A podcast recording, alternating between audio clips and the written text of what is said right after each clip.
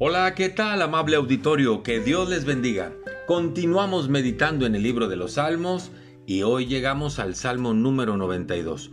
Un salmo que se cantaba especialmente cuando el pueblo de Dios se reunía en el día de reposo para adorar al Señor. Entre muchos elementos, me quiero quedar con algunos que encuentro. Por ejemplo, en el versículo 10 dice, Pero tú aumentarás mis fuerzas como las del búfalo. Qué hermosa promesa. El salmista le dice a Dios, tú vas a aumentar mis fuerzas como las del búfalo. Esto me recuerda al profeta Isaías, capítulo 40, versículo 31, que dice, los que esperan en Dios tendrán nuevas fuerzas, correrán y no se fatigarán, caminarán y no se cansarán, alzarán las alas como las águilas. Esa es la promesa para los que esperamos en Dios, que aumentará nuestras fuerzas como las del búfalo. Dice el mismo versículo 10, seré ungido con aceite fresco. Esa es una expresión de la cultura judía.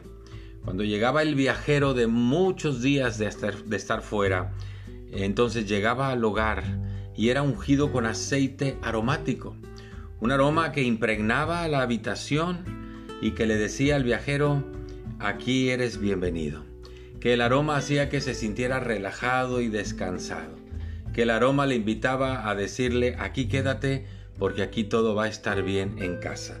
Esa es la promesa. Seré ungido con aceite fresco en la presencia del Señor. Luego dice el versículo 12, el justo florecerá como la palmera. Es decir, el justo, aquel que ha descansado su, fe en Jesús, dice Romanos 5.1, justificados por la fe, tenemos paz para con Dios.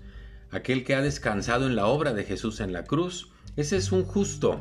Y dice que una persona así florecerá como la palmera. Y mire, siempre, donde hay flores es un lugar agradable. Donde hay flores es agradable a la vista. Donde hay flores es un lugar aromático. Donde hay flores la gente quiere estar. La gente quiere permanecer. El justo florecerá como la palmera. Luego dice el versículo 14. Aún en la vejez fructificarán.